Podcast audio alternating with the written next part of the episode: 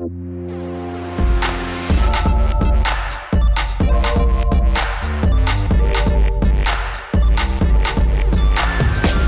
Ihr hört Rush, den Gaming-Podcast von Giga Games und Detector FM. Wir nehmen Spiele ernst und begeben uns heute ins älteste Haus in Remedies Control, äh, zurück nach Azeroth in World of Warcraft Classic, in die Tiefen eines Maschinenbrunnens im sehr guten Indie-Spiel Creature in the Well und in die winterlichen Lande von Monster Hunter Iceborne. Ich bin Christian Eichler von Detector FM und spreche darüber mit Alexander Gilsdorf von Giga Games. Hallo Alex. Hallo.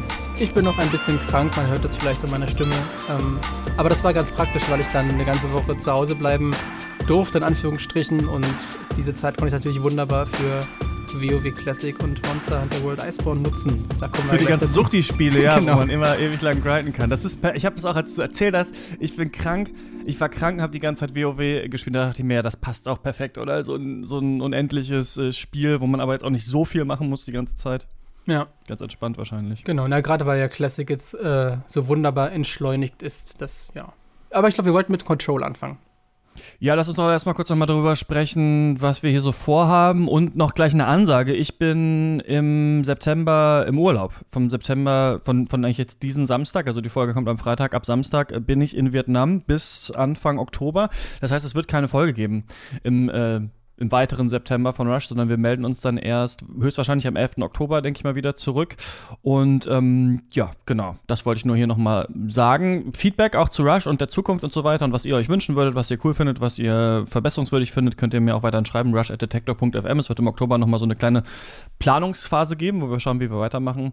Aber das wollte ich nur ankündigen. Also es ist so ein bisschen auch unsere Sommerfolge, unsere Was sollte man über den Sommer spielen Folge und es ist auch meine Frage gerade so ein bisschen, was ich mit in den Urlaub nehmen soll. Denn eigentlich ist mein Plan, gar nichts von den Sachen zu machen, die ich normalerweise mache. Also nicht zu spielen und auch nicht viel auf Twitter rumzuhängen und sowas, Social Media sehr viel auszuschalten. Aber mein Problem ist, ich habe einen sehr langen Flug vor mir und ich finde diese Wartezeiten im Flugzeug und am Flughafen kriegt man mit Videospielen am besten rum. Ich finde, so lesen geht auch ganz gut. Film kann sich manchmal ein bisschen ziehen, finde ich. Ähm, Videospiele passen da eigentlich ganz gut, aber ich bin so ein bisschen unentschlossen. Hast du so ein perfektes Urlaubsspiel? Puh, das ist eine gute Frage. Ich habe, wenn ich mich jetzt einfach historisch an meine Urlaube zurückerinnere, ich glaube, was ich immer viel in Urlauben gespielt habe, sowohl als Kind als auch erst vor wenigen Jahren, war Pokémon, weil das halt auch, wenn man dann ab einer bestimmten Phase so um Grind ist, das macht man halt einfach nebenbei, kann man sich ganz gut beschäftigen. So am Strand einfach noch ein paar, äh, paar Mal die Top 4 machen und so. Ansonsten, ich hatte ja jetzt äh, an meinem diesjährigen Urlaub unter anderem mit äh, Gris angefangen. Das äh, verbinde ich also auch irgendwie mit dem Urlaub. Das ist vielleicht aber nicht das ultimative Urlaubsspiel. Und auf langen Flügen habe ich mich unter anderem mit Hollow Knight beschäftigt. Ja, ich glaube auch, es müssen Spiele sein, die so ein bisschen länger sind, bei denen es so eine Art Grind gibt, bei denen hinter jeder Ecke irgendwie noch was lauert, die passen ganz gut. Ich habe überlegt, ob ich mir jetzt mal, wir haben es letzte Woche angesprochen, ich habe noch nie Civilization gespielt, ob ich mir mal Civ 6 für die Switch vielleicht holen sollte. Das könnte vielleicht ganz gut klappen. Ansonsten die großen Brecher, die für die Switch rausgekommen sind, äh, Astral Chain und Fire Emblem Three Houses. Aber da weiß ich nicht so genau, die haben sehr gute Wertung bekommen, aber ich habe es ja gesagt, ja, ich bin nicht so ganz sicher, ob das Spiele für mich sind. Final Fantasy VIII ist diesen Dienstag nochmal erschienen. Das hatte ich ja nur auf der PlayStation damals äh, gespielt. Da war ja nur, man, da waren ja alle Discs. Die, die zweite Disc war bei mir kaputt. Deswegen weiß ich gar nicht, wie es nach der ersten Disc weitergeht. Aber bisher habe ich noch, noch nicht geschafft, eines dieser Final Fantasy Remakes wirklich länger zu spielen als eine halbe Stunde. Und dann kommen in den nächsten Wochen eigentlich auch während ich äh, in Vietnam bin ganz coole Sachen. Es kommt Blasphemous, das ist so ein wieder so ein 2D Dark Souls. Es kommt das Nino Kuni Remake, habe ich auch nie gespielt für die Switch und Untitled Goose Game. Also, wenn ich schon diese ganzen Sachen wieder sehe, denke ich, vielleicht sollte ich die Switch doch wieder lieber wieder zu Hause lassen, sonst wird das wieder Arbeit und ich spiele nur für Rush irgendwelche irgendwelche Indie Games, aber naja, ich schau mal. Wenn du dich gar nicht entscheiden kannst, dann spielst du einfach auf der Switch nochmal Dark Souls. Ja, lieber nicht. Ähm, was hast du sonst noch so Besonderes gespielt? Hast du noch, also wir reden ja über viele Spiele diese Folge, aber gab es sonst noch was, was du ähm, erwähnenswert, für erwähnenswert hältst? Kaum. Im Grunde war jetzt meine komplette Post-Gamescom-Zeit geprägt in erster Linie von Monster Hunter World Iceborne, weil äh, super vorbildlich auch von Capcom haben wir sehr früh schon die, unsere Testmuster bekommen. Und dann jetzt halt seit letzter Woche natürlich auch WoW Classic und ja, sonst halt meine, meine Magic Dailies, die brauche ich halt nicht mehr groß weiter erwähnen. Genau, ähm, und äh, die neue Diablo 3 Season hat auch angefangen. Da kamen so die ganzen Grind-Feste alle quasi gleichzeitig aufeinander und ich habe so zwischen allem so ein bisschen hin und her geswitcht.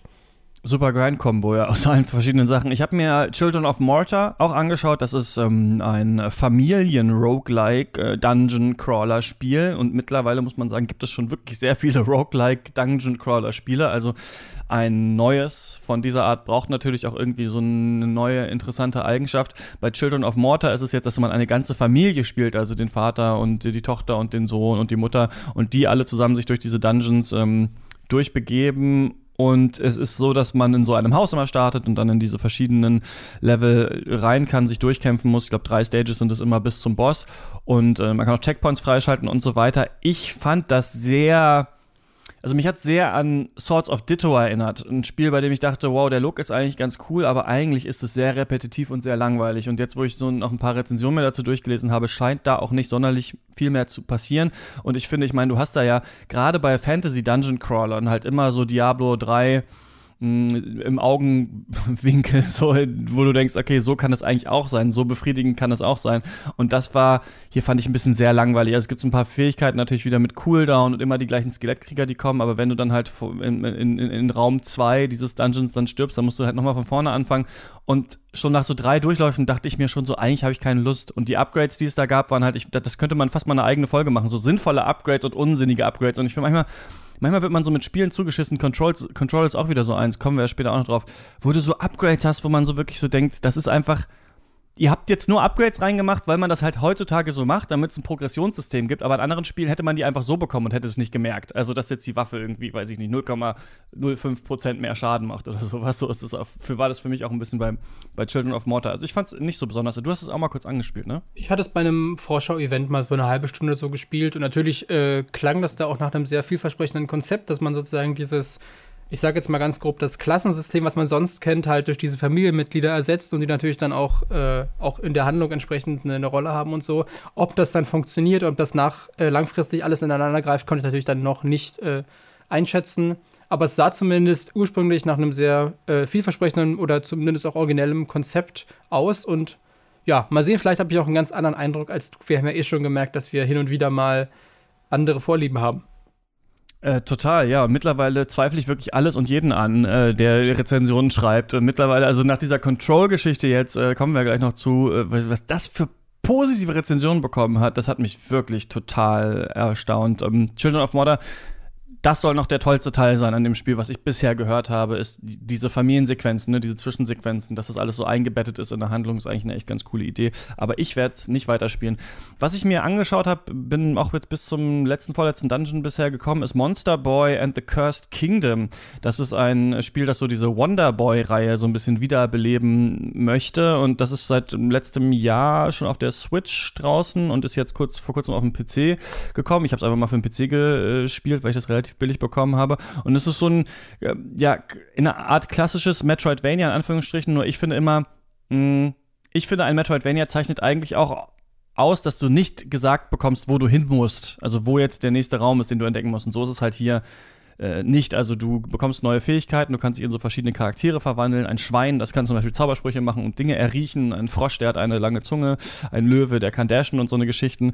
Und ähm, bewegst dich halt hier durch so eine coole 2D-Fantasy-Welt, die echt wirklich mega knuffig gezeichnet ist. Also das ist ähm, fast ein bisschen zu knuffig vielleicht für manche. Und es ist auch knackig schwer. Also es ist fast unfair an manchen Stellen, dass man, dass ich auf der auch in der Komplettlösung gucken musste und überhaupt nicht verstanden habe, was ich hier eigentlich gerade machen soll. Aber es ist ganz ähm, kompetent gemacht, sehr umfangreich und irgendwie, weiß ich nicht, so ein Spiel, was man irgendwie nicht so richtig auf dem Schirm hatte, finde ich. Ähm, was, was gute Tests bekommen hat, aber ähm, ja nicht jeder gespielt hat, glaube ich. Und ich kann das auf jeden Fall empfehlen. Monster Boy and The Cursed Kingdom gibt es auch für die Switch, habe ich leider nicht für die Switch geholt, sonst könnte ich jetzt könnte ich es jetzt mit in Urlaub nehmen. Das war der erste Fehler, ja. Ich habe noch ein Spiel gespielt, das hätte ich theoretisch schon in der letzten Episode erwähnen können, denn ich habe es vor der Gamescom genau genommen sogar auf dem Weg zur Gamescom gespielt. Im Zug auf der Switch und zwar ist das Barber is You. Da hattest du ja auch schon mal drüber geredet und ich kann, glaube ich, jetzt, obwohl ich noch ganz am Anfang bin, schon nachvollziehen, was du dann meintest. Du war dein, dein Fazit war ein bisschen, dass es am Schluss oder gegen Ende so unfassbar abgedreht wird, dass man eigentlich, dass es dir gar keinen Spaß mehr gemacht hat, dich da reinzurätseln, weil es zu out of the box ist und es ist ja schon am Anfang, es ist schon echt sehr mindbending. Das finde ich an sich total faszinierend. Das ist, glaube ich, dann aber wirklich ein Spiel, da muss man so im richtigen Zustand dafür sein und sich dann wirklich auch. Ja. Äh, dann, das ist ja dann, aber ich finde es wieder so brillant. Das sind ja alles Level, die kannst du, wenn du weißt, wie innerhalb von fünf oder zehn Sekunden lösen.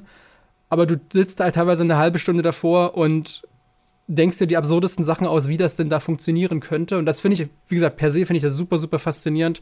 Aber das ist halt, glaube ich, gerade wenn man sich im Zug so ein bisschen beschäftigen will und dann wird dir halt so, wenn dir halt so absurde Kopfnüsse da präsentiert, äh, muss man halt wissen. Aber grundsätzlich finde ich das Konzept super.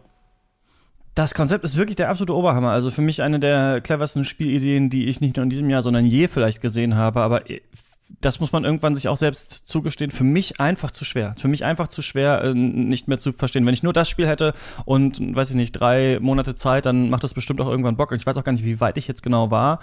Aber für mich so, habe ich schon erzählt, für mich so schwer, dass selbst wenn man das, wenn man mal in eine Komplettlösung guckt, um ein Rätsel vielleicht zu checken und dann weiterzumachen, man nie wieder so richtig reinkommt. Also das ähm, fand ich sehr schade, aber cool ja. für alle Leute. Ich glaube, ähm, weil man diese, diese Aha-Momente sich nicht selbst erarbeitet. Und diese, das ist ja, glaube ich, auch genau dieses Ding, wenn man sich da richtig rein vertieft, dann hat man vielleicht genau diesen The Witness-Effekt, den du mal beschrieben hast, dass man dann plötzlich in ganz, ganz anderen Dimensionen denkt und sich dann solche Sachen halt selber erschließt. Und das ist ja auch genau das Tolle an dem Spiel, was mir halt aufgefallen ist, wenn man dann plötzlich bei so einer Kopfnuss ist und dann kommt einem der entsprechende Einfall, dann fühlt man sich halt unfassbar intelligent, dass man da auf so eine Idee gekommen ist. Dann hat man fast das Gefühl, es gab in manchen Leveln hatte ich das Gefühl, krass, das ist ja fast, als ob ich, als ob ich jetzt schummle, indem ich mir einfach eine Win-Condition ja. irgendwie erschleiche, obwohl das halt genau der, der Weg war, den das Spiel von mir äh, verlangt hat.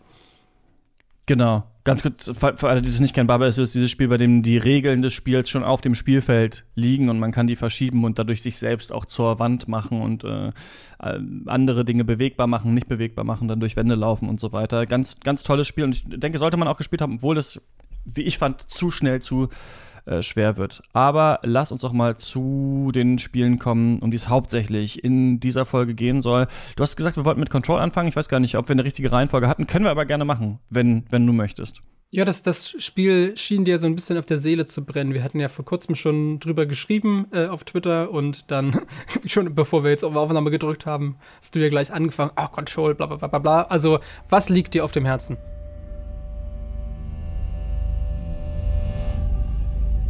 The oldest house is a shifting place.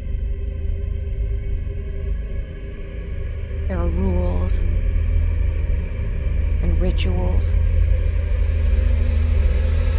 You can keep traveling deeper.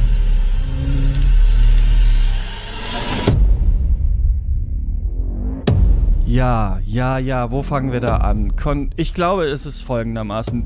Es gibt so Spiele, die sind schlecht, es gibt Spiele, die sind so ganz solide und äh, Spiele, die sind ziemlich gut, aber könnten ein bisschen besser sein. Control ist für mich so ein Spiel, das echt ganz gut ist, aber bei dem ich an jeder Stelle so gemerkt habe, scheiße, wenn das ein bisschen besser wäre, dann könnte das hier ein Game of the Year Kandidat sein. Dann könnte das ein Spiel sein, wo wir sagen, endlich ist der Shooter wieder irgendwo angekommen, endlich gibt es ihn wieder, endlich ist er intelligent, endlich hat er coole Fähigkeiten, die auch abgefragt werden in einem tollen Setting mit einer tollen äh, Story und nimmt sich gleichzeitig aus unterschiedlichen Genres wie dem vielleicht dem eher dem Loot Shooter oder auch dem Souls like, dem Metroidvania so eigene Versatzstücke und baut das so zusammen in so ein cooles neues Spiel und ich finde Control scheitert aber eigentlich an fast allen diesen Abbiegungen und schafft es überhaupt nicht, ein gutes, kohärentes Spielgefühl zu vermitteln.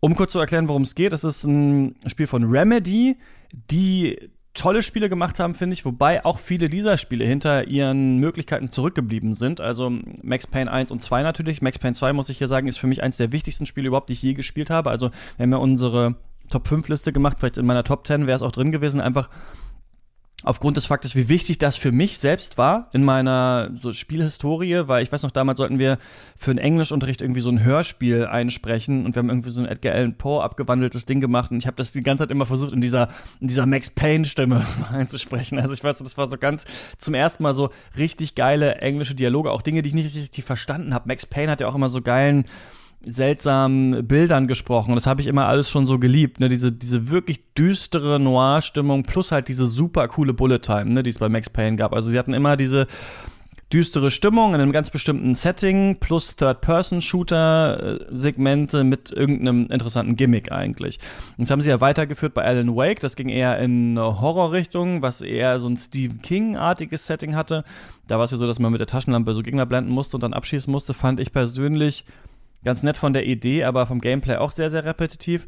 Und dann gab es Quantum Break, das war Microsoft exklusiv, genauso wie Alan Wake. Übrigens deswegen jetzt, glaube ich, Quantum Break nicht mehr im Game Pass. Ich wollte mir das auch nochmal anschauen, aber es ist, glaube ich, zurückgezogen worden, weil Remedy diese Kooperation mit Microsoft gekappt hat und jetzt auch wieder die Rechte an Alan Wake besitzt. Und ähm, bei Quantum Break war es so, dass ganz viele verschiedene Zeitmechaniken gab. Also nicht nur die Bullet Time und diesen Bullet Time Sprung wie bei Max Payne, sondern ganz viele verschiedene Sachen. Und Control geht jetzt in so eine Richtung, was bei Quantum Break halt so witzig war, weil das jetzt, das ist ja noch eine ganze Fernsehserie mit dabei war bei diesem Spiel. Ähm, Habe ich aber nie gespielt. Bei Control ist es jetzt so, dass wir eine Agentin spielen, Jessie heißt sie, die dann schnell zum Director vom Federal Bureau of Control gibt. So ein bisschen so ein Akte X-mäßiges FBI, das in so einem riesigen brutalistischen Bau ist und ähm, ja, sich mit paranormalen Aktivitäten beschäftigt. Und es gibt immer so bestimmte Gegenstände, also das sind oft auch so alte Retro-Sachen, wie zum Beispiel eine Videokassette oder einen alten Fernseher oder einen Kühlschrank, die so ein Portal in eine andere Welt eigentlich sind, in die man sich äh, begeben kann. Und irgendwo, wie kommen dann so übersinnliche Wesen in dieses oldes Haus, die heißen The Hiss oder beziehungsweise nennt Jessie die Hiss, weil die so ein komisches Hissgeräusch machen. Und ähm, sie muss die dann irgendwie einfangen und bekämpfen in diesem Gebäude. Plus, sie ist eigentlich da, um ihren Bruder zu finden, denn damals gab es so eine Anomalie in der Kleinstadt, in der sie beide aufgewachsen sind und das Federal Bureau of Control ist da hingegangen, gekommen und hat den Bruder dann ähm, mitgenommen, der irgendwie in Kontakt mit dieser, mit dieser außerirdischen Macht war. Und der ist jetzt irgendwo in diesem Federal Bureau of Control. Also wir haben einerseits sie in dieser ausführenden Rolle als Leiterin dieser Behörde und gleichzeitig noch ihre ihr inneres Quest eigentlich dafür, ihren Bruder zu finden. Und das wird auch im Spiel mal dargestellt, dadurch, dass wenn sie in Dialogen ist, denn es gibt so ganz klassische Videospielartige Dialoge, die auch sehr langweilig gefilmt sind, also so Schuss gegen Schuss, äh, Sachen auswählen, zwei Charaktere reden miteinander, bewegen sich aber gar nicht. Ähm, so ein bisschen wie bei The Sinking City auch. Dann sehen wir immer so, hören wir immer ihren inneren Monolog, also wie sie mit sich selbst redet und eigentlich rausfinden will, wo ihr Bruder ist, aber ähm, ja, das halt noch nicht so genau weiß und deswegen sich erstmal auf die Suche begibt, was es denn mit diesem Hiss auf sich hat. Und ja, vielleicht ähm, stellst du mir einfach ein paar Fragen, dann komme ich weiter so durch, diese, durch, die, durch die Sache. Interessiert dich irgendwas? Was soll ich, womit soll ich weitermachen, bevor ich hier nur einen ewig langen Monolog mache? Genau, also was mich äh, interessiert oder was ich habe halt auch von, von äh, unserem Tester auf der Webseite dann den Test gegengelesen und was ich dann spannend an dem Spiel fand, äh, also in der Theorie, ich habe es ja selber nicht gespielt und was ja auch irgendwie im Marketing gar nicht wirklich eine Rolle gespielt hat, ist wohl, dass es wohl angeblich wie so ein Metroidvania aufgebaut ist und ich finde es dann insofern spannend. Du kannst ja gleich sagen, ob das denn so ist. Ich stelle es mir dann so vor, weil du dann immer diesen brutalistischen Bau beschrieben hast und ich stelle mir da wirklich so ein Kafkaeskes Konstrukt vor, dass du halt in diesem Betonklotz drin bist, der eigentlich keinerlei innere Logik hat und dass es wie so ein, wie so ein verwirr verwirrendes Labyrinth ist aber gleichzeitig Metroidvania und gleichzeitig irgendeiner perfiden Logik folgt. Ist das denn so oder ist das gerade Wunschdenken von mir? Ganz kurz, weil du es ansprichst und weil ich tatsächlich auch ein Interview ähm, geführt habe zu Brutalismus, um nochmal zu erklären, äh, was das ist. Ich habe mit äh, Felix Torker gesprochen, der hat die Seite SOS Brutalism und äh, will quasi auch so ein bisschen ja das brutalistische Kunstwerk wieder retten und so weiter. Und ähm, das da können wir jetzt mal in O-Töne reinhören. Ich habe ihn nämlich auch gefragt, was, was ist eigentlich Brutalismus genau? Brutalismus ist eine architektonische Haltung des 20. Jahrhunderts, äh, genauer der 50er 60er und 70er Jahre. Also die Grundidee, und das sind auch so gleichzeitig so ein bisschen die Erkennungszeichen, wie man das von anderen Gebäuden unterscheiden kann, ist eine radikale Ehrlichkeit. Und zwar geht es darum, ganz roh und unverputzt und unversteckt alle Materialien zu zeigen, die für den Bau verwendet werden. Und das Interessante am Brutalismus ist, also um das nochmal kurz zu sagen, das sind eigentlich diese ganzen alten Gebäude, die jeder von uns kennt irgendwo. Also je, in vielen Innenstädten stehen einfach diese super massiven Gebäude, sind manchmal Rathäuser drin, manchmal Universitäten, manchmal ist es eine Philharmonie oder so, manchmal ist es ein Museum. Einfach, dass man diesen unverputzten Beton einfach sieht und schon von außen genau versteht, wie ist die Struktur dieses Gebäudes aufgebaut. Und äh, das hat aber auch eine soziale Dimension eigentlich gehabt, Brutalismus. Das hat mir auch äh, Felix Torker erzählt. Auch ein bisschen als Symbol für einen neuen, fürsorglichen Sozialstaat, der sich um seine Bürger kümmert und sichtbare große Monumente schafft, um zu zeigen, wir gestalten hier zusammen öffentliche neue monumentale Räume, die Bestand haben und die eine neue Zivilgesellschaft demonstrieren sollen. Und diese soziale Dimension, ne, wie er jetzt gerade erzählt hat vom Brutalismus, ist ganz interessant. Also diese Gebäude sollten eigentlich für die Menschen da sein. Man hat diese riesigen mon monumentalen Gebäude gebaut nach dem Zweiten Weltkrieg. Man zeigen wollte, das ist jetzt so der aufopfernde Sozialstaat und so weiter. Fand ich irgendwie ganz interessant. Ähm, genau, das ganze Interview gibt es nicht irgendwo zu hören. Ich habe das nur geführt für, für einen anderen Beitrag, aber ich dachte, Ausschnitte davon sind vielleicht jetzt mal kurz ganz interessant. Ja, also ich glaube, hier sind verschiedene Punkte drin, die du angesprochen hast, gerade Alex, in deiner Frage. Das erste ist, ist es eigentlich auch so ein bisschen ein Metroidvania? Und da müssen wir, glaube ich, irgendwann mal wieder, wir haben ja schon mal eine Folge äh, dazu gemacht, mal an, ans Reißbrett zurück. Was meinen wir eigentlich genau, wenn wir das sagen? Also, wenn du das jetzt auch sagst, ist es eigentlich so ein bisschen Metroidvania? Was meinst du eigentlich mit der, mit der Frage genau? Ich glaube, ich definiere es primär darüber, dass du halt im Laufe des Spiels bestimmte Fähigkeiten freischaltest, die dir wiederum den Weg in neue Gebiete eröffnen. Ja. Das finde ich ganz interessant, dass du das schon mal beides sagst, weil viele Sachen auch als Metroidvania bezeichnet werden, die keine die nicht fähigkeitsbasiert sind. Ich habe mich das auch schon oft gefragt, ob die Fähigkeit tatsächlich dazu, also wenn ich jetzt einen Schlüssel bekomme, zum Beispiel für eine neue Area, ist es dann auch ein Metroidvania oder nicht? Ähm, manche würden sagen ja, manche würden sagen nein. Ähm, ich spreche es an, weil du hier Schlüssel bekommst in diesem Spiel hauptsächlich. Ah, also okay. mit der Zeit schalten sich, äh, kriegst du so Keycards wie bei Doom auch und es schalten sich neue Wege in diesem Federal Bureau of Control, in diesem Oldest House, wie dieses Gebäude heißt, frei und du kannst sie dann betreten. Meistens sind es aber eher so Türen am Rand deines Weges, durch den du eh durch musst. Ähm, wenn du manchmal noch mal in bestimmte Bereiche rein musst, dann merkst du jetzt, ah, jetzt habe ich ja Keycard Nummer 4, jetzt kann ich ja da reingehen, dann ist dann da hinter ein Item versteckt oder sowas. Ähm, es ist aber schon so, dass du immer wieder an die gleichen Orte kommst. Und dadurch hat Control, äh, finde ich, Ähnlichkeiten mit Dark Souls zum Beispiel. Denn es ist so, dass du verschiedene Checkpoints äh, freischalten musst in einer wirklich, wirklich tollen, toll animierten Sequenz passiert das jedes Mal. Es ist nämlich so, dass du ganz oft in einen Bereich dieses ähm, Oldest House reinkommst, der dann total rot ist und es hängen diese Hiss die eigentlich Menschen äh, sind, die da mal gearbeitet haben, die jetzt eben von dieser dunklen Kraft besessen werden, die schweben so in der Luft, wie man das aus dem Control-Trailer auch kennt, und fallen dann runter und kämpfen gegen dich. Und wenn du den Kampf bestanden hast, dann ist in manchen Räumen unten so eine Platte mit einem X und da kannst du dann diesen Bereich cleansen. Und dann baut sich eben ganz toll animiert äh, diese, dieses brutalistische Gebäude wieder so ein bisschen auseinander. Und dieser Raum, der erst so dunkel war und sehr von Beton verhangen auch, der ist dann wieder relativ clean und das ist einfach ein normales Büro oder sowas. Und dann hast du dieses Gebiet Gebiet freigeschaltet und zwischen diesen Gebieten kannst du wie in den späteren Souls-Spielen auch dann immer schnell reisen. Also du kannst dann da wieder hin und musst dann eben manchmal dahin, um irgendwas zu machen und kannst dann wieder zurück in dieses Hauptbüro, äh, wo dann verschiedene Mitarbeiter dieses Büros auch wieder da sind ähm, und versuchen das wieder aufzubauen, mit denen auch so ein paar Dialoge führen und äh, du kannst dich auch an diesen Kontrollpunkten, wie das beim ersten Dark Souls auch ist, auch aufleveln. Und es gibt so ein Progressionssystem, das geht da auch. Also du schaltest schon immer ein paar mehr Räume in diesem Gebäude frei, aber das ist alles komplett von der Story geleitet. Also es ist ganz klar, ich muss jetzt in den Quarantänebereich, denn da warten die nächsten Gegner auf mich. Es ist nicht so, dass es direkte Objective Marker gibt, also du auf der Karte wirklich genau sehen kannst, wo du lang gehen musst. Du weißt nur, in welchen Bereich du rein musst. Dadurch musst du tatsächlich auch die Schilder, die im Gebäude stehen, lesen und sehen, ah, hier rechts geht's in die Quarantäne und links geht's irgendwie in, in, in ähm, das Psychologie-Department.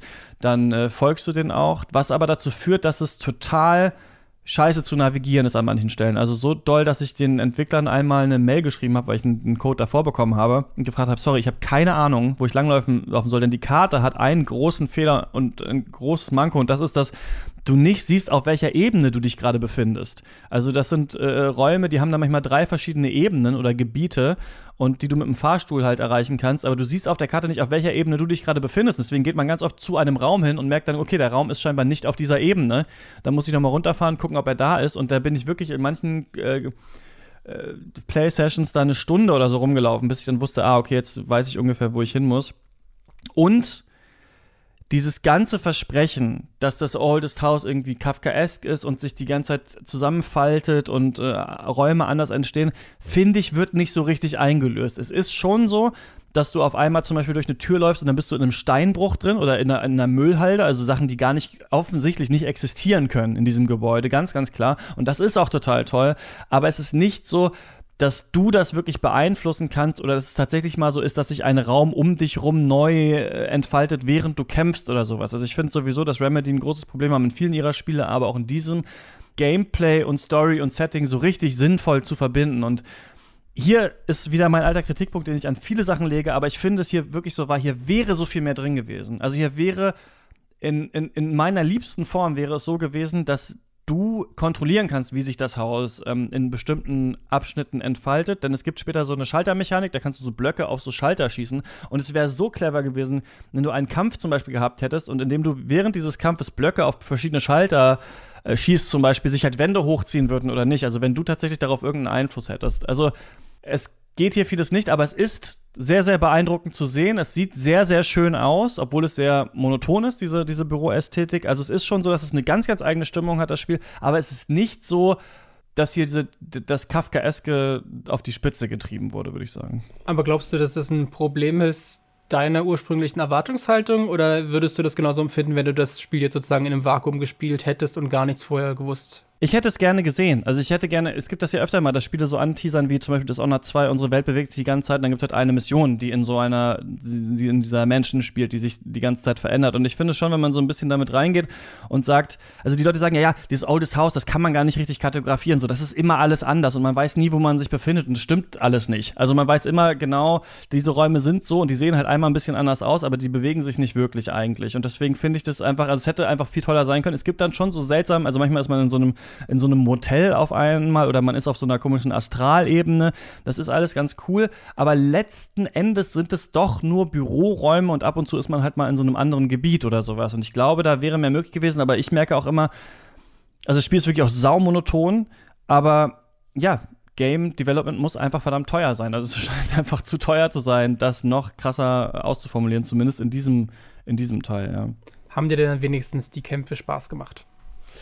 Das ist echt eine gute Frage. Also, was man Remedy wirklich zugute halten muss, ist, dass dieses Shooter-Design von denen sich total geil anfühlt. Und das ist in jedem dieser Spiele so gewesen. Ob du in Alan Wake da total zittrig mit der Taschenlampe auf diese Gegner äh, leuchtest oder ob du in Max Payne um eine Ecke dr drum springst oder in Quantum Break die Zeit anhältst oder eben jetzt hier in Control, in dem du telekinetische Fähigkeiten hast, einfach mal so einen ganzen Schrank aus der Wand reißt und einem Gegner in die Fresse wirfst das ist total beeindruckend zu sehen und das ist visuell auch beeindruckend umgesetzt. Also das ist ja, also ist, ein bisschen kann man es vergleichen wie bei Matrix 1, weißt du, als sie in diesen Raum reinkommen, alle abknallen und dann geht die, gehen die Fahrstuhltüren zu und man sieht, was die angerichtet haben. Ja. Ne? Also wie, wie zerstört dieser Raum ist. Und genau das Gefühl hast du bei Control. Also es ist wirklich sau witzig, ähm, irgendwie eine riesige Betonplatte aus dem Boden zu reißen und gegen so einen Schrank mit Büchern zu schmeißen, dann fliegen die Blätter so umher. Und es hat ja auch, das, ähm, eins der ersten Spiele, das so richtig Raytracing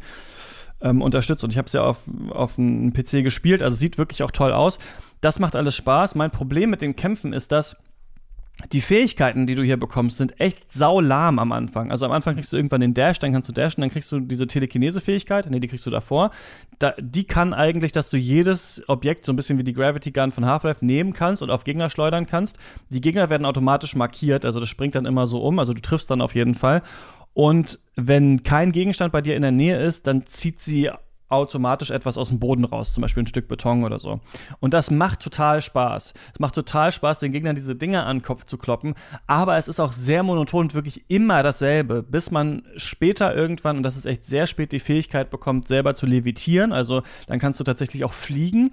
Das ist richtig geil. Also, das ist, finde ich, und das auch wie das umgesetzt ist, ist toll. Also, man schwebt, aber man kann auch immer so auf, auf, auf Ebenen weiter runtergehen und dann auch so smooth landen oder direkt landen und später kriegt man auch so einen, so einen Schlag aus der Luft auf, auf dem Boden. Das macht alles total Spaß. Aber irgendwann kriegt man halt die Fähigkeit, dass man ja so Steine hochheben kann als Schild zum Beispiel.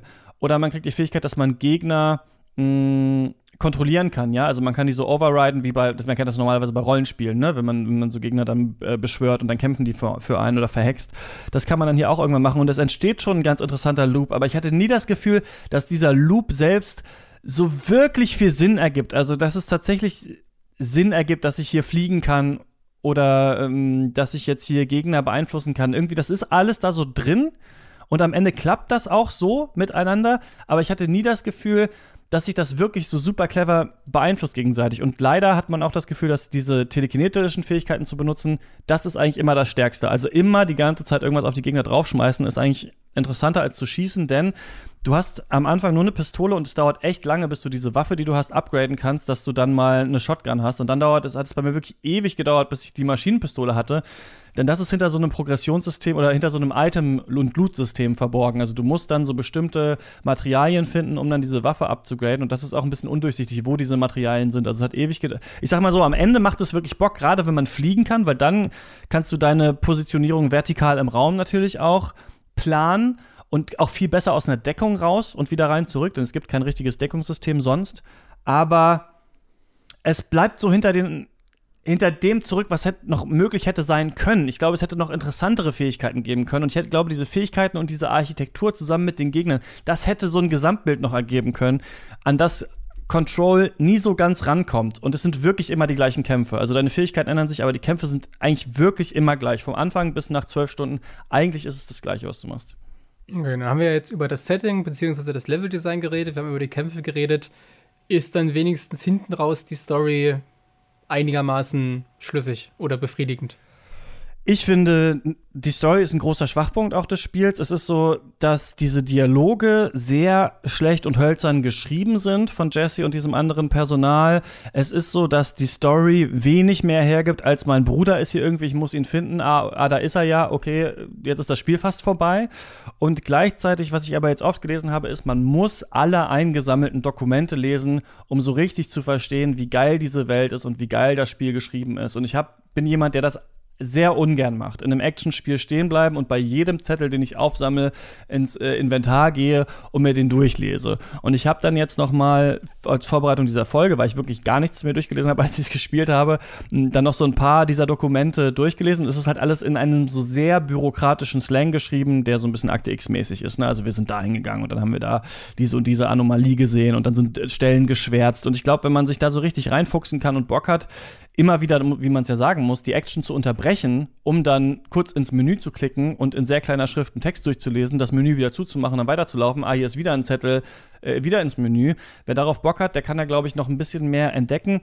An sich ist das ist das nicht so spannend, was da verhandelt wird in Control. Also es lässt sich eigentlich zusammenfassen mit ich bin unsicher, mein Bruder ist hier irgendwie, es gibt übersinnliche Fähigkeiten und es gibt eine Regierungsbehörde, die sich irgendwie damit auseinandersetzt. Aber so wirklich spannende Charaktere, auch vielleicht interessante Bosskämpfe oder sowas, das gibt es eigentlich alles nicht so richtig in Control. Und so bleibt halt ein Spiel, das trotzdem toll aussieht und das mit seiner Weirdness geile Momente hat. Es gibt eine Passage, die ich nicht spoilern will, aber mh, mm, das hat ein bisschen was mit einem Labyrinth zu tun und mit Soundtrack und so, die wirklich beeindruckend ist. Hier sieht man, in dieser Passage sieht man übrigens geskriptet, was ich mir gerne ungeskriptet gewünscht hätte, sondern mit mehr C Control von meiner Seite aus.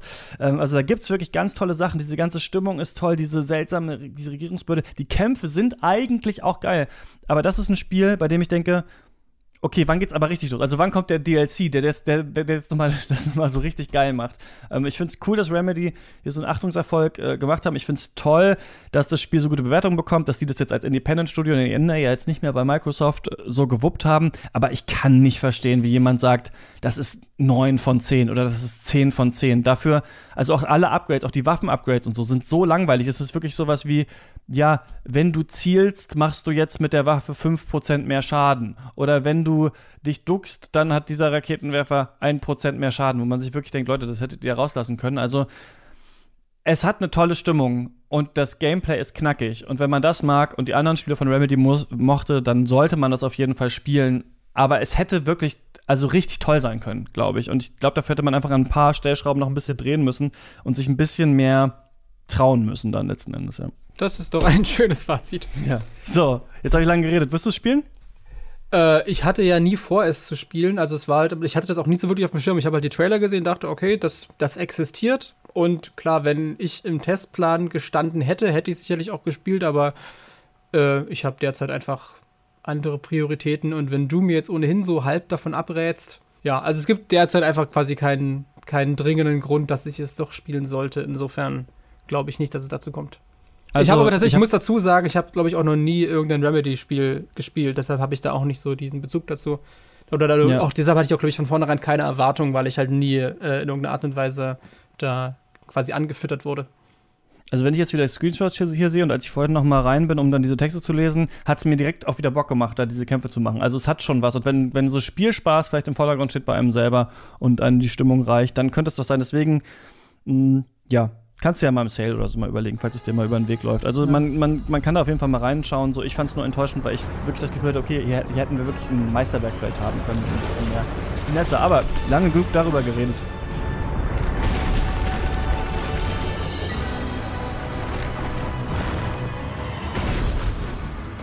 Naja, da wir gerade über, über Spiele gesprochen haben, wo die Kämpfe extrem viel Spaß machen, aber sich man, man sich manchmal denkt, was für ein Quatsch, können wir gerne mit Monster World Iceborne weitermachen, denn das ist für mich so ein absolutes Spiel, wo äh, sozusagen das, es hat immer wieder einfach emotional so unglaubliche Highs und Lows, wo ich denke, okay, also ich hatte tatsächlich, ich hatte echt, es ist gerade mal eine halbe Woche her, wo ich dachte, okay, ich bin dann, ich will nichts mehr damit zu tun haben.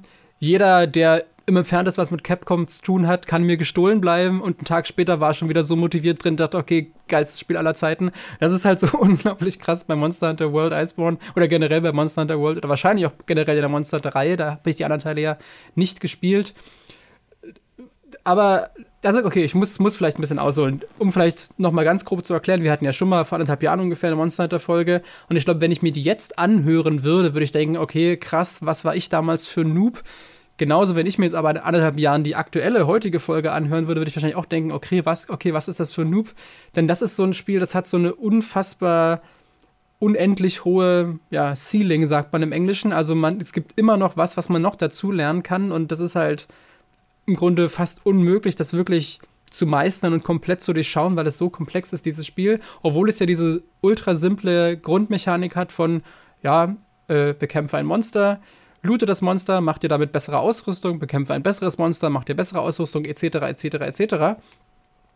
Dann gibt es aber eben immer wieder diesen Moment, dass du dann einfach an irgendeinem Kampf scheiterst und du scheiterst dann ein zweites und ein drittes und ein viertes Mal und beißt dir einfach die Zähne aus und weißt nicht, wie du das schaffen sollst. Und dann findest du doch wieder irgendeinen Weg drumrum, weil du halt einfach wieder mehr über die Spielmechaniken lernst. Zum Beispiel jetzt ein großer, ich sag mal, Level-Up-Moment für mich war jetzt, dass ich gelernt habe, Elementwiderstände wirklich mal ernst zu nehmen und zu durchschauen, denn da bin ich, glaube ich, wieder ein bisschen einfach verwöhnt oder verdorben von Diablo 3, wo die Damage-Zahlen im Millionenbereich und die Verteidigungszahlen im 10-Millionen-Bereich irgendwo liegen. Und bei Monster Hunter World ist es halt eher so, da macht halt eine Rüstung zwei Punkte Feuer Resistance oder vier Mhm. Punkte Ice Resistance und das sind halt Werte, die nehme ich durch meine Diablo-Prägung schon gar nicht mehr ernst und musste dann erst mal quasi lernen, okay, vier Punkte Ice Resistance ist schon nahezu eine Immunität, das ist halt richtig, richtig, richtig viel und wenn ich auf sowas einfach mal Acht gebe, dann werde ich vielleicht auch von dem Eisdrachen nicht gewone-hittet. Und plötzlich dann erschließen sich wieder so, das ist, klingt halt total banal, aber solche Sachen, die erschließen sich dann irgendwie erst nach und nach, wenn man halt immer wieder an bestimmten Sachen scheitert, wo man sich vielleicht vorher, weil die ei- einfach, also die früheren Kämpfe alle noch irgendwie einfacherer waren, kommt, kann man sich da drum rummogeln, ohne diese, diese, ähm, quasi diese ganzen Systeme vollständig zu äh, durch, zu durchschauen. Und weil natürlich, es ist jetzt also schon die Erweiterung, du kannst, die kannst du auch wirklich auch erst dann spielen, wenn du das Hauptspiel inklusive Endboss und so durchgespielt hast. Also es ist halt wirklich für, für Fortgeschrittene und für Profis gedacht. Und das merke ich jetzt halt wirklich, wie sehr mich das Spiel dazu zwingt, noch tiefer in die ganzen Mechaniken und so weiter da einzutauchen, um sozusagen jetzt das, das echte Endgame von Monster Hunter World wirklich packen zu können. Und das hat dann halt, wie gesagt, entsprechende Highs und Lows, dass ich halt manchmal denke, okay, ich weiß nicht, was ich noch machen soll. Dann gucke ich mir 10.000 YouTube-Guides an und finde doch irgendwo noch einen Fakt, der für manche wieder vollkommen offensichtlich ist, gerade für Serienveteranen und den ich mir aber erst jetzt nach über 100 Stunden erschlossen habe. Und das ist generell, das ist, glaube ich, so, das war so meine Erkenntnis, als ich es gespielt habe. Und ich glaube, genau unter dem Aspekt werde ich auch demnächst nochmal einen Artikel schreiben. Ich habe jetzt über 140 Stunden Monster Hunter World inklusive Iceborne gespielt und ich fühle mich teilweise immer noch wie ein kompletter Anfänger. Krass. Ja. Aber es macht, macht aber trotzdem, muss ich sagen, es ist aktuell. Es ist also, wenn ich die auch gerade eben die Wahl habe zwischen WoW Classic und Iceborne, dann würde ich jederzeit gerade wieder äh, zu Iceborne zurückkehren. Spielst du auf PC oder auf der PS4? Auf der PS4, weil die PC-Version hat immer so ein halbes Jahr Verspätung. Also jetzt, also Monster Hunter World kam schon ein halbes Jahr später auf PC und die Erweiterung kommt auch erst im Frühjahr, soweit Ah. ich weiß. Okay, das wusste ich gar nicht. Okay. War auf dem, auf dem PC hat er 60 Frames immerhin, das finde ich auch ganz geil. Aber, Aber ähm, ich spiele es okay, auf der PS4 Pro und da kannst du, das finde ich Ah. ganz angenehm, wenn du das Spiel startest, kannst du auswählen, ob du Auflösung, Grafikqualität oder quasi Performance priorisieren willst. Da habe ich natürlich Performance priorisiert und ich glaube, dann läuft es auch auf 60 Frames. Okay, ja, ja super spannend. Also es kommt mir okay. zumindest so vor.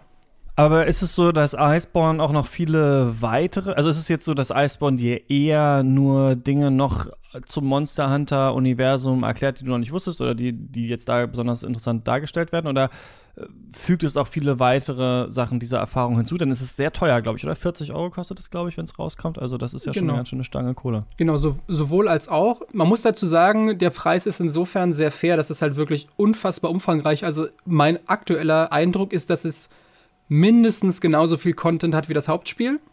Insofern ist das absolut gerechtfertigt. Das ist auch äh, ein, das ist ja nicht mal Vollpreis, also 40 Euro ist ja heute, das war für vor, vor 10, 15 Jahren war das Vollpreis. Jetzt ist das ja quasi ein normaler Erweiterungspreis. Äh, das kann man also grob, glaube ich, vergleichen mit so einer WoW-Erweiterung. Und natürlich einerseits äh, Stimmt, aber so DLC-Preise sind ja oft so 20 Euro. Genau, aber es ist halt kein, das ist wirklich ein Unterschied. Es ist halt nicht einfach nur ein DLC, hier ist noch ein extra Monster, viel Spaß, sondern es ist halt wirklich im klassischen Sinne, also denke an, denk an Diablo 2 Erweiterung, so wirklich so ein Mhm. komplettes großes Ding. Ähm, es bietet halt unter anderem ein neues Gebiet und dann noch ein spezielles Endgame-Gebiet, was ich, wo ich noch nicht viel drüber weiß, aber es gibt quasi im Endgame noch, also nach dem Abspann nochmal äh, entsprechend was zu tun. Dann gibt es natürlich etliche neue Monster. Dabei natürlich vor allem viele Fan-Favorites aus älteren Teilen, die halt noch nicht in Worlds drin waren und die jetzt sozusagen zum ersten Mal so im, im, äh, ja, im PS4 3D-Glanz sozusagen strahlen dürfen. Und auch ein paar verfeinertere Mechaniken, die teilweise banal wirken, aber dann wirklich einen sehr, sehr großen Einfluss auf das Spiel haben. Eine Mechanik, die eigentlich für mich wirklich unfassbar entscheidend war, ist, dass, ähm, das war eigentlich auch eine Schwäche des, des Hauptspiels, dass es gab sozusagen nur einen Solo-Schwierigkeitsgrad und einen Multiplayer-Schwierigkeitsgrad. Das Mhm. heißt, sobald du Multiplayer spielst, sind halt die, die Monster stärker, halten mehr aus, etc. Aber sobald es sozusagen, sobald du zwei Spieler hast, skaliert es halt hoch. Und ob du zwei, drei oder vier Spieler hast, ist vollkommen egal. Die Monster werden dann einfach auf Multiplayer quasi äh, geswitcht und dann sind die halt stärker. Und das ist halt keine, wie zum Beispiel bei Diablo gibt es ja wieder so eine dynamische Skalierung. Wenn, wenn du zu zweit oder zu vier spielst, ist es halt ein Unterschied. Und jetzt haben sie tatsächlich immerhin für Iceborne einen, sozusagen einen Koop-Modus, also sozusagen einen Zwei-Spieler-Schwierigkeitsgrad eingefügt, der das halt dann nochmal optimiert. Also, weil sonst bist du eigentlich, wenn du zu zweit gespielt hast, das war so ziemlich sozusagen der schwierigste Schwierigkeitsgrad, weil du sozusagen dich zu zweit mit einem Monster messen musstest, was eigentlich auf vier Spieler ausgelegt ist. Und jetzt gibt es endlich diesen Zweispieler-Schwierigkeitsgrad, was für mich auch eine Riesenerleichterung war, weil ich halt das in sehr viel zusammen mit äh, Laura auch aus unserer Giga-Redaktion gespielt habe. Sie ist halt die absolute Monster Hunter-Expertin. Sie hat auch die, die, also viele oder die meisten der älteren Teile alle gespielt. Sie ist eine richtige Veteranin. Und mit ihr zu zweit war das natürlich äh, eine große Erleichterung äh, da. Also sie hat mich da so halb ein bisschen durchgezogen, weil sie auch immer ein paar Level weiter war als ich und die ganzen Monster schon kannte, mir immer genau sagen konnte, hier, für den brauchst du das Rüstungsset und hier mach dir mal noch einen Eisbogen für den und den. Das war eine große Erleichterung, denn ich glaube, allein hätte ich da, wäre ich dann noch mehr dran verzweifelt an bestimmten Monstern und eine Party mit vier Leuten voll zu kriegen, ist jetzt halt in dieser Vorabphase vorm eigentlichen Release halt sehr, sehr schwer, weil halt nur äh, eine sehr kleine Anzahl Leute überhaupt jetzt schon diese Vorabversion bekommen und das ist dann, das Matchmaking ist auch nicht die größte Stärke von Monster Hunter. Generell ist alles, was Menüs und Interfaces angeht, so die absolute Achillesferse des Spiels. Und das ist eben auch wieder so ein interessanter Teil, was ich eingangs meinte mit so dieser, diese, diese extremen Highs und Lows. Das ist natürlich, sobald du im Kampf drin bist, ist das der absolute Wahnsinn. Dann haut dich dieses Spiel halt um und zieht dich so wirklich rein. Das ist super motivierend.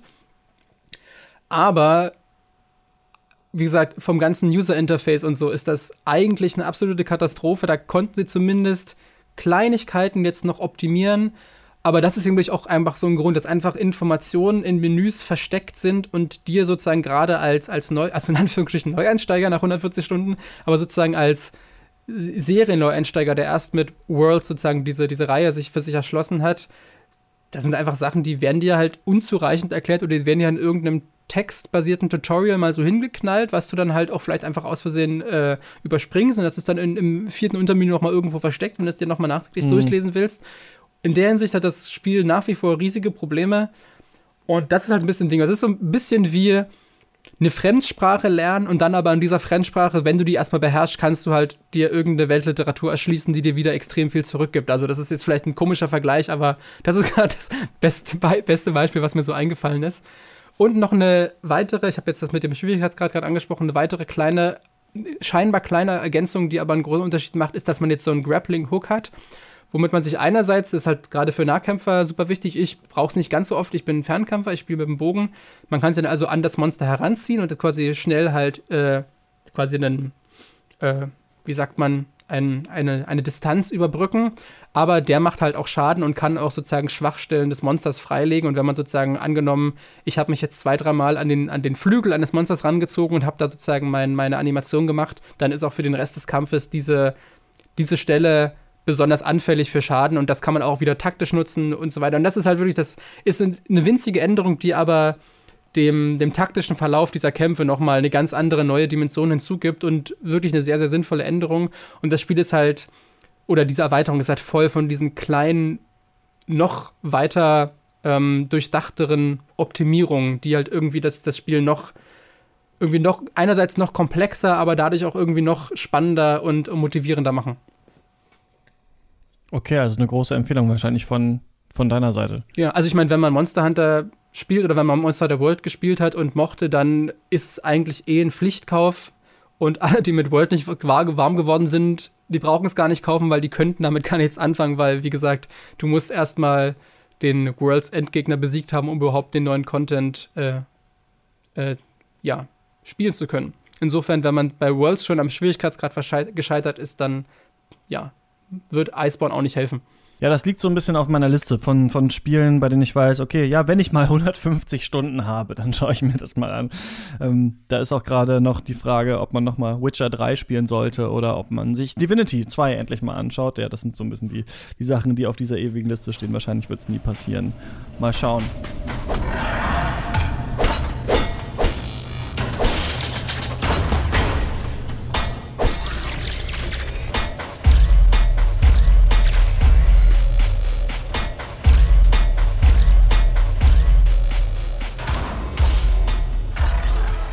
Lass mich mal kurz ein Spiel reinwerfen, das heißt Creature in the Well und erscheint heute am Freitag, dem 6. September für Nintendo Switch und PC, glaube ich. hatte die Chance, eine Vorabversion zu bekommen, das zu spielen und ich fand es richtig, richtig gut.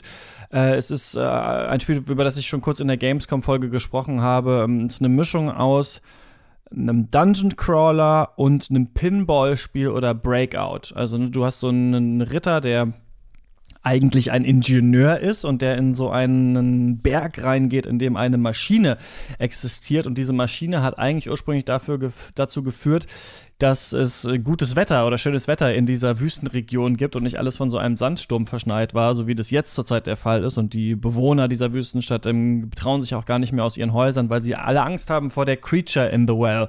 Das ist eine Kreatur, die unten in, in einem Brunnen, der auch so ein bisschen sinnbildlich dieser Berg ist, ähm, haust und diese ganzen Maschinen zerstört hat, die Ingenieure umgebracht hat und äh, diese ganzen Gerätschaften auch so ein bisschen verhext hat, sodass die mittlerweile nicht mehr so ganz funktionieren, wie man das ursprünglich gedacht hat. Und man kommt rein, und ich hatte es, glaube ich, in der letzten Folge schon erklärt, deswegen halte ich es kürzer, und ähm, kann so Pinbälle verschießen, so Energiekugeln.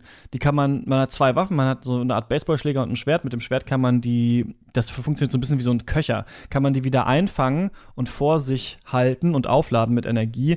Und mit dem der Baseballschlägerartigen Waffe kann man die halt äh, verschießen, in den Raum schießen. Und es ist so ein bisschen so dieses Spiel zu spielen, wie als würdest du alleine in so einer Box stehen und Squash spielen. Und so eine Baseballmaschine würde dir dauernd da Bälle reinknallen. Und du musst immer überlegen, okay, welchen dieser Bälle fange ich ab, welchen schieße ich zurück, was muss ich überhaupt machen?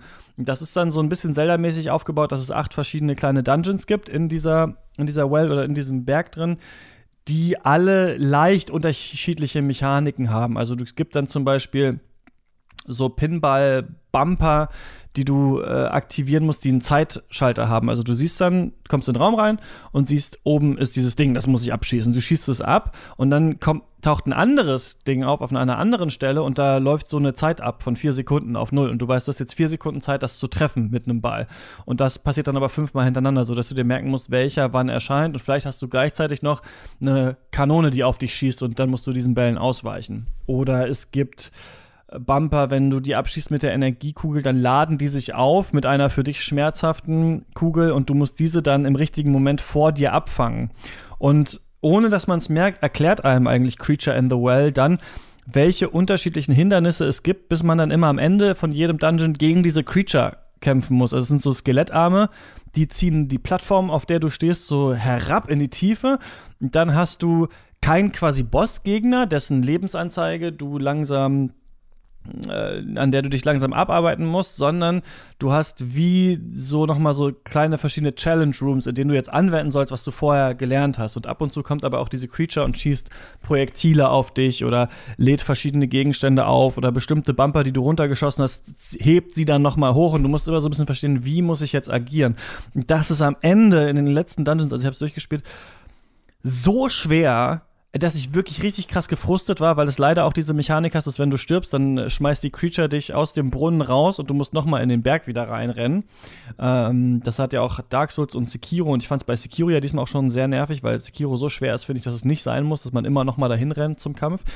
Aber es ist so schwer, dass ich wirklich dachte, fuck, was ist hier los? Also warum? Wie können ich hätte das gar nicht gedacht, weil am Anfang wirkt es auch nicht so schwierig. Also du musst am Ende wirklich verstehen, also es gibt zum Beispiel da auch solche Gameplay-Elemente, das sind so kleine Türme und wenn die Türme getroffen werden von einem Ball, dann haben die so ein Area of Effect um sich rum, der rot wird und du musst dann rausgehen aus diesem Bereich, wenn der Turm getroffen wird. Und so musst du quasi wie so eine aggressive Partie Tower Defense spielen. Also du musst selber mit deinen Energiekugeln außen Ziele treffen, ähm, die Bälle, die zurückkommen, abwehren, damit sie dir nicht wehtun und auch versuchen, dass diese Bälle nicht diese Türme treffen, die dahinter sind. Und es gibt dann tatsächlich so Level, wo die Creature dann immer auf diese Türme schießt und du musst immer versuchen, zum Turm hinzugehen, den Ball abzufangen, wieder woanders hinschießen. Und das ist total frustig, aber es ist das, Alex, was ich so oft sage.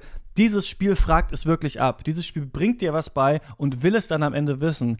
Und ich muss sagen, dass ich in diesem Spiel wieder frustige Bosskämpfe zu lieben gelernt habe, weil ich erst dachte ich, scheiße, warum wird das jetzt auf einmal so schwer? Und dann habe ich aber verstanden, nee, das Spiel fragt mich jetzt einfach nur ab, was ich vorher gelernt habe, was es, was es mir vorher die ganze Zeit beigebracht hat. Und wenn ich das wirklich verstanden habe, dann kann ich das hier schaffen, auch wenn es mega schwer ist. Und ich habe für manche, ich habe für die, also die vorletzten beiden, der letzte Bosskampf war oder vielleicht so für die letzten drei habe ich, glaube ich, jeweils 20, 30 Versuche oder so gebraucht, bis ich die geschafft habe. Aber dann, dadurch dachte ich wirklich, ey, cool, das ist richtig clever designt und echt äh, gut. Und aber, wir haben ja neulich über die Switch Lite geredet, ähm, für mich war das sehr gut, das auf einer richtigen Switch zu spielen, weil ich die dann später für die Bosskämpfe hier an meinen Bildschirm anschließen konnte. Denn da passiert schon sehr viel auf diesem Bildschirm. Und ich finde das ein bisschen schwierig, das auf so einem kleinen Bildschirm zu spielen, weil da ganz schön viel abgeht. Aber hm, für alle Leute, die so interessiert sind an Hyper Light Drifter oder solchen Spielen, so Zelda-mäßige Dungeon Crawler, die auf Action ausgerichtet sind, da würde ich auf jeden Fall mal reingucken, denn das ist echt ähm,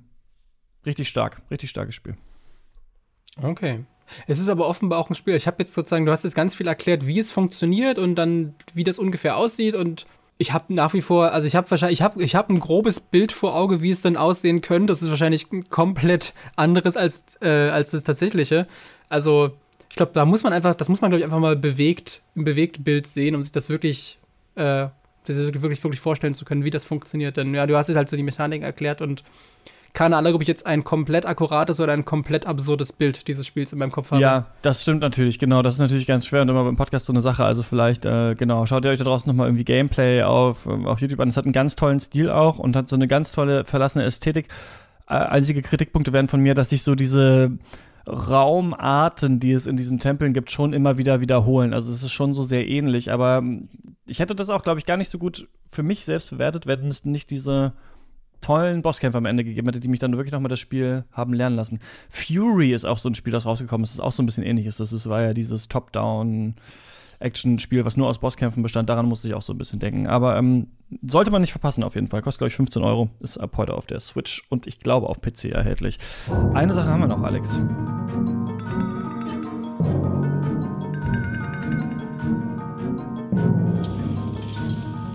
Someone once said that you can't go home again, but they lacked vision and a temporal discombobulator.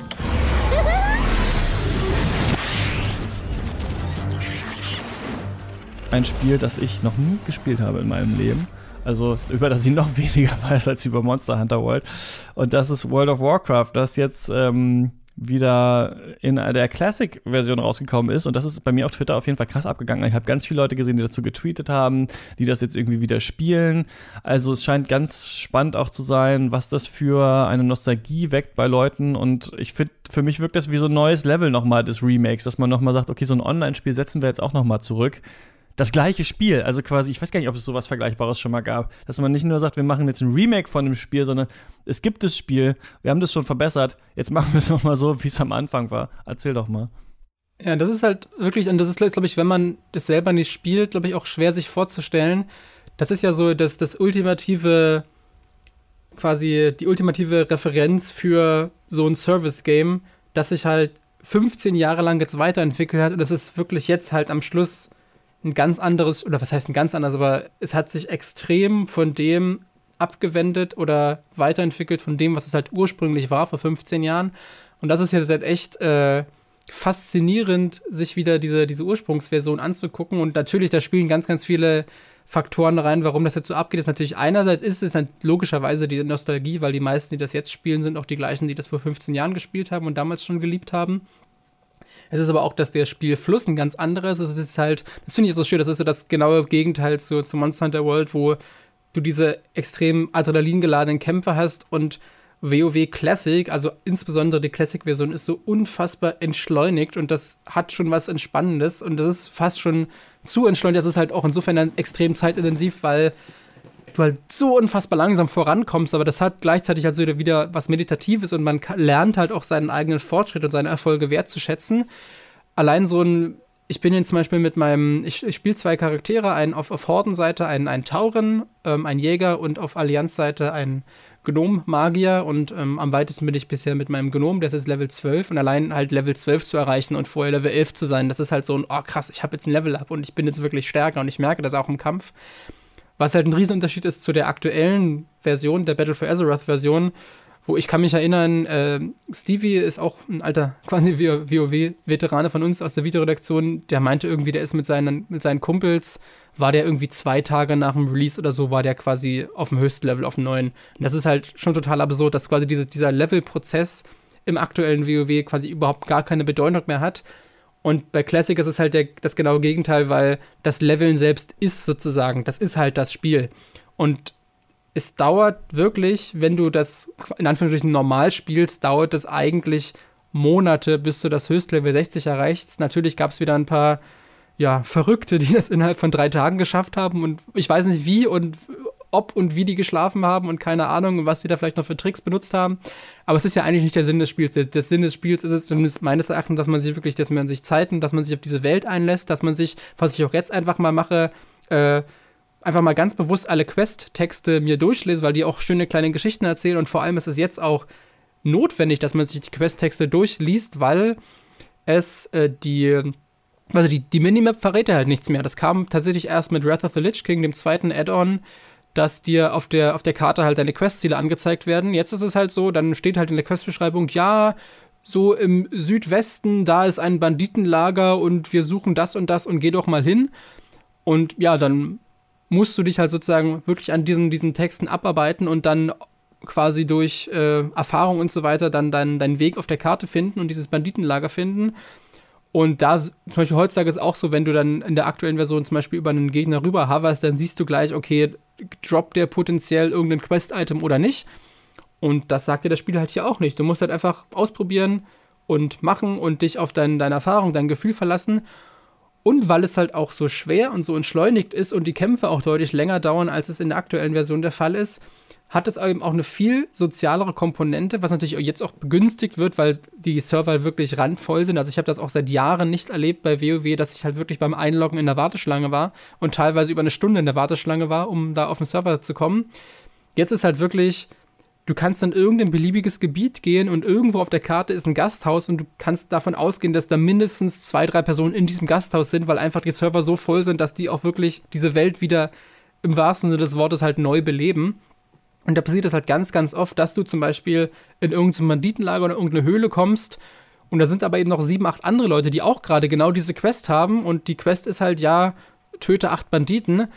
Du kannst aber sozusagen eigentlich nur alle drei, vier Minuten mal selber einen Banditen töten, weil sonst, wenn einer spawnt, klaut den dir gleich irgendein anderer der, der äh, dort äh, ansässigen Quest-Spieler oder ja, Spieler, die da unterwegs sind weil das auch ganz früh noch das System war, dass sozusagen der, der, der erste Schlag zählt hat. Also wer zuerst einen Gegner quasi pullt oder schlägt, der bekommt dann sozusagen diesen, diesen Kill angerechnet. Das heißt, selbst wenn, also angenommen, ich, ich schlage als, als Hanswurst einen extrem starken Gegner, einmal einfach nur, jemand anderes bringt den um, dann bekomme ich trotzdem die kompletten Erfahrungspunkte und das komplette Loot. Der andere, der die ganze Arbeit gemacht hat, kriegt gar nichts. Das ist inzwischen auch in der aktuellen Version ein bisschen anders. Aber dadurch, weil halt alle dieses Problem haben, dass man sich theoretisch gegenseitig die Kills klaut und so weiter, und weil das Kampfsystem, wie gesagt, deutlich anspruchsvoller ist, als es in der aktuellen Version der Fall ist, zwingt, na, was heißt zwingt oder ähm, bringt dich das Spiel dazu, einfach dann spontan zu sagen, hey, wir sind hier gerade alle, wir sitzen im selben Boot, lasst uns doch zusammenspielen. Und das ist halt eigentlich immer der Regelfall. Immer wenn ich irgendeine Quest mache und ich komme irgendwo hin, entweder kriege ich sowieso selbst sofort eine Einladung geschickt oder ich schicke anderen Leuten eine Einladung, weil ich sehe, die machen das gleiche wie ich. Oder ich sehe unten im, im Chat, dass gerade in dem Gebiet Leute äh, Mitstreiter für eine bestimmte Quest suchen und das ist, glaube ich, auch genau das, was die Leute am aktuellen WoW vermissen. Das war so auch der Wendepunkt auch wieder Wrath of the Lich King. Da gab es dann den sogenannten Raid Finder, dass du halt nicht mehr auf eine Guild oder irgendwas angewiesen warst, um halt quasi Gruppen-Content zu machen, sondern du wurdest halt einfach, das gab dann einfach so ein Matchmaking, du kamst halt mit random Leuten in den Dungeon und konntest die dann machen, weil halt das auch mit der Klassenauswahl und so alles ungefähr gestimmt hat. Das gab es halt damals alles nicht. Könnte man jetzt sagen, gut, ist eine Schwäche, dass dir das Spiel sozusagen diese Hürden in den Weg legt und äh, dich halt nicht einfach mit den Leuten, die du brauchst, zusammensteckt. Aber genau das ist sozusagen, glaube ich, genau dieser soziale Aspekt, den die Leute im aktuellen Spiel vermissen und jetzt in WoW Classic wieder so richtig feiern, dass das äh, im wahrsten Sinne des Wortes halt wirklich ein soziales Spiel ist und sozusagen auch im, wirklich ein MMORPG, dass da halt hunderte Spieler unterwegs sind, die alle auf irgendeine Art und Weise miteinander interagieren, weil es, weil du halt keine, keinerlei Nachteile hast, mit anderen Leuten zusammenzuspielen. Und weil du es teilweise auch einfach musst. Und dann ist halt der einfachste Weg, einfach mal die Leute einfach mal im Chat anzuschreiben oder dem eine Einladung zu schicken oder einfach mal zu gucken, was passiert oder sich eine Gilde zu suchen. Und ja, das ist halt eine, eine wunderbare Art von, ja, Genugtuung, die da irgendwie mit, mitschwingt, weil, weil gerade wenn man dann halt auch mit irgendwelchen wildfremden Leuten einfach 20, 30 Minuten da irgendeine Quest abgearbeitet hat und dann bedanken, dann ist auch eigentlich immer das Ding, dann ist es ganz, ganz selten der Fall, dass die Leute einfach die, äh, die Gruppe verlassen und abhauen, dann ist es immer noch vollkommen selbstverständlich, alle bedanken sich nochmal, wünschen noch viel Spaß und hier noch viel Erfolg bei den nächsten Quests etc. Wenn man Glück hat, trifft man die gleichen Leute eine halbe Stunde später, weil sie auch wieder die gleiche Folgequest angenommen haben. Und das ist einfach so ein, so ein, du hast da wirklich das Gefühl, ich bin hier Teil eines großen Ganzen. Ich bin ein Spieler von ganz vielen und alle haben irgendwie ähnliche Ziele, alle interagieren miteinander und ich bin nicht nur, wie das dann, wie es im aktuellen WoW der Fall ist, ich bin halt einer von etlichen Spielern, der so sein eigenes Ding macht und alle questen so nebeneinander her, aber keiner questet miteinander. Und ich kann absolut nachvollziehen, warum das gerade ja so ein äh, so ein großer Erfolg gefeiert. Und ich bin jetzt auch sehr gespannt, welche Auswirkungen das auf die kommende ja noch nicht angekündigte Erweiterung haben wird. Ich gehe stark davon aus, dass die jetzt dieses Jahr auf der BlizzCon im November die kommende Erweiterung ankündigen, die mit dann theoretisch im Sommer 2020 erscheinen müsste. Ob sie dann entweder sagen, okay, wir trennen das halt noch krasser, wir machen, wir haben jetzt Classic und alle, die das, die das wollen, sollen halt Classic spielen und wir gehen mit, mit äh, Battle for Azeroth oder dann halt der nächsten Erweiterung noch mehr Richtung Zugänglichkeit und Drop-in, Drop-out, vielleicht sogar Free-to-Play, keine Ahnung. Oder ob sie halt sagen, hey, offensichtlich feiern Leute genau diese Aspekte. Das heißt, wir legen wieder einen größeren Fokus auf den Level-Prozess selber, dass es nicht mehr so schnell geht, dass wir vielleicht äh, noch mehr quasi, ja, Incentives, sagt man auf Englisch, gibt es ein gutes deutsches Wort dafür? Quasi noch mehr Anregungen. An Anreize. Anreiz, genau, Anreize bieten, dass die Leute mit, mehr miteinander agieren, dass sie vielleicht auch in den Questgebieten, auch wenn sie nicht in der gleichen Gilde sind, sich mal zusammenschließen, miteinander quatschen bin ich sehr gespannt, welche Lehren sie jetzt aus diesem äh, Classic-Erfolg ziehen, den sie ja offenbar auch selber nicht so haben kommen sehen. Das war jetzt auch wieder dann, das, das natürlich meinte ich ja mit den Warteschlangen, dass die dann innerhalb der ersten ein, zwei Tage am laufenden Bande quasi Server nachgereicht haben, weil die gemerkt haben, okay, wir können, das ist aber auch so ein typisches Blizzard-Problem, dass sie immer eigentlich immer weniger Server haben, als sie letztendlich brauchen und dann sozusagen noch im, im Notfallmodus immer noch neue Server freigeschaltet haben, um sozusagen die, die Flut der Spieler zu beherbergen. Mhm. Ja, bin ich sehr gespannt, was das sozusagen, weil ich glaube ich auch viele da, davon äh, damit gerechnet haben, dass das floppt, dass es sozusagen so dieses Beispiel ist von, ja, hier die Gamer behaupten immer, die wüssten, was sie wollen und jetzt geben wir denen halt mal, was sie wollen und dann werden sie merken, okay, eigentlich wollen wir das gar nicht.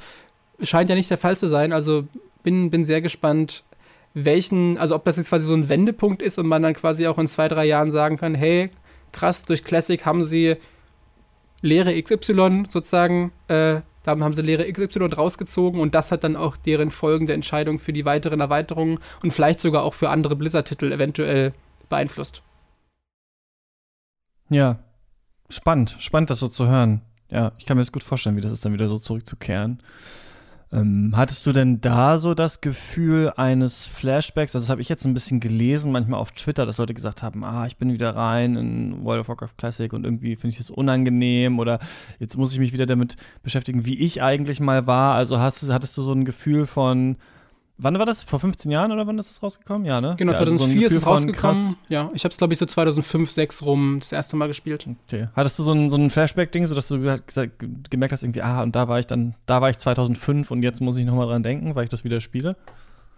Meinst du so in meiner persönlichen Entwicklung? Ja, also hast du da irgendw irgendwelche Déjà-vus bekommen oder gedacht, ach stimmt, das war ja so und damals haben wir immer, damals habe ich immer Pizza bestellt und das gegessen, jetzt fühle ich mich wieder so und ach, krass, wie krass, wie weit ich gekommen bin in den letzten 15 Jahren oder sowas. Ja. Ähm, ich glaube nicht so auf negative Art und Weise. Ich habe natürlich auch diese Nostalgie-Momente gehabt und auch diese kleine Haarmomente, wenn ich gemerkt habe, oder wenn dann irgendwie ganz, ganz tief aus dem Unterbewusstsein diese, dieses Signal kommt von, krass, irgendwie, ich, die, die Quest habe ich schon mal gemacht. Ich kann mich ganz grob daran erinnern. Und es ist natürlich so ein, ist es natürlich ein, schönes, ein schöner Moment, wenn man sich daran erinnert. Aber es ist auch einfach, also generell war ja WoW für mich, ich habe das natürlich viel gespielt, aber es war nie, es war nie dieses Suchtspiel, in dem ich so versunken bin oder so, wo ich so abgestürzt bin und dachte, um Gottes Willen, äh, wo ich dann quasi danach so quasi rückblickend auf diesen Scherben auf den Blick und dachte, was habe ich denn da angestellt das letzte halbe Jahr, sondern WoW war, war, war, für mich immer so ein Spiel, wo ich dachte, okay, da habe ich jetzt zwar extrem viel Zeit reingesteckt, das war es aber immer wert. Ich habe immer Spaß gehabt, ich habe mich wohlgefühlt in dieser Welt. Also gerade allein jetzt, ich bin halt, ich, obwohl ich diesmal einen Gnom spiele, der ja eigentlich eine andere Hauptstadt hat, der sozusagen eher da beim Zwergengebiet äh, unterwegs ist, habe ich, sobald es ging, sozusagen die, es gibt eine U-Bahn im Spiel zwischen Ironforge und Stormwind, der, der Zwergen- und Menschenhauptstadt, habe ich die U-Bahn genommen, bin nach Stormwind gefahren, was halt die Hauptstadt der Menschen ist und quasi meine alte Hauptstadt aus, weil ich im, halt im, im Hauptspiel immer schon einen Menschen gespielt habe und habe mich sofort wieder, du kommst halt nach Stormwind rein, du hörst die, die Stormwind-Musik und sofort ist es wieder so ein, so ein unglaublich schönes, heimeliges Gefühl. Und es ist auch jetzt schön zu sehen, dass es halt wieder die, das halt wirklich das Stormwind von, von, von vor 15 Jahren ist, denn auch mit den weiteren Erweiterungen hat sich halt auch diese Stadt weiterentwickelt, die hat inzwischen einen Hafen und so weiter. Gibt's da alles noch gar nicht. Und ja, es ist halt wirklich so ein, so eine spannende Art von, von Zeitreise, aber auch an, angenehmer Zeitreise, was vielleicht, wie gesagt, ich, ich war halt nie derjenige, der irgendwie extrem da mit Gilden unterwegs war und irgendwie, äh, wo fragliche Sachen im Chat passieren und, so, und so weiter, sondern ich habe das immer für mich gespielt und ich hatte da immer groß, äh, also, ja, großen Spaß dabei, habe mich da immer sehr, sehr wohl gefühlt und genau das gibt es mir jetzt auch wieder. Aber ich kann, ich kann äh, dein, dein, deine Punkte verstehen. Ich kann mir schon vorstellen, dass Leute, äh, dass es da Leute gibt, die wahrscheinlich damals auch in einer entsprechenden pubertären Phase waren und die wahrscheinlich auch viel Negatives äh, Soziales mit diesem Spiel verbinden und das jetzt, glaube ich, alles nochmal unangenehme Flashbacks verursacht. Nee, kann auch natürlich was Positives sein, so, aber man hat das Gefühl, Leute, ja, weiß ich nicht, werden, werden, werden nicht direkt mit ihrer eigenen Sterblichkeit konfrontiert, aber mit ihrem Leben, wenn sie nochmal in so ein, in so ein Spiel irgendwie rein, reinschauen. Gerade vor allem eins, was so viel Zeit eben gefressen hat. Aber gut, dann ähm, war es das. Wir haben diese ganzen Themen abgehakt. Ähm, ich würde sagen, kann man sich, glaube ich, alle ganz gut angucken über diesen äh, Sommer. Auch wie gesagt, Control ist schon was Besonderes, hätte nur viel, viel besser sein können, finde ich. Ähm, ja, hast du noch was zu sagen vom Sommer, vor der Sommerpause? Ähm, wenn ihr diese, diese Episode hört, dann guckt doch mal bei Magic Arena rein. Da gibt es gerade bis zum 9. September ein super spannendes äh, Vorab-Event für das kommende Set. Ja, das wollte ich noch kurz loswerden. Ich freue mich jetzt schon sehr drauf, denn jetzt, wo wir es aufnehmen, ist es noch nicht online, aber wenn ihr das hört, ist es online und äh, ich glaube, ich werde den Rest der Woche nichts anderes machen, obwohl ja Iceborne auf mich wartet. Ja, schön.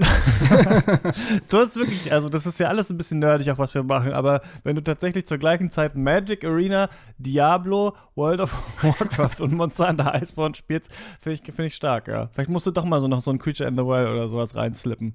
Ja, mal gucken. Oder zwischendurch dann einfach, ähm, damit ich gar keinen Bock auf irgendwas mehr habe, einfach Barber is you und dann sagen, ey, hör auf. Genau.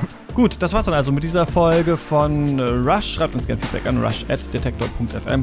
Checkt aus, was Giga Games und äh, vor allem Alex da so machen. Dir kann man auch folgen, ne? At AlexG, G-E-H, auf Twitter oder das Profil mal auf Giga Games abchecken, dann sieht man so, was du so machst, während ich ähm, in Vietnam unterwegs bin und hoffentlich nicht spiele. Ich werde dann berichten, ob ich irgendwas mitgenommen habe oder nicht. Dann wünsche ich dir einen schönen Sommer, Alex. Ja, ebenso. Vielen Dank. Vielleicht schreibst du ein paar neue Songs in Vietnam. Das, ja, mal schauen. Ich nehme eine Reisegitarre mit, aber das ist jetzt noch nicht für diesen Podcast bestimmt. Ähm, das war's von uns. Ähm, bis zum nächsten Mal. Viel Spaß beim Spielen. Tschüss. Tschüss.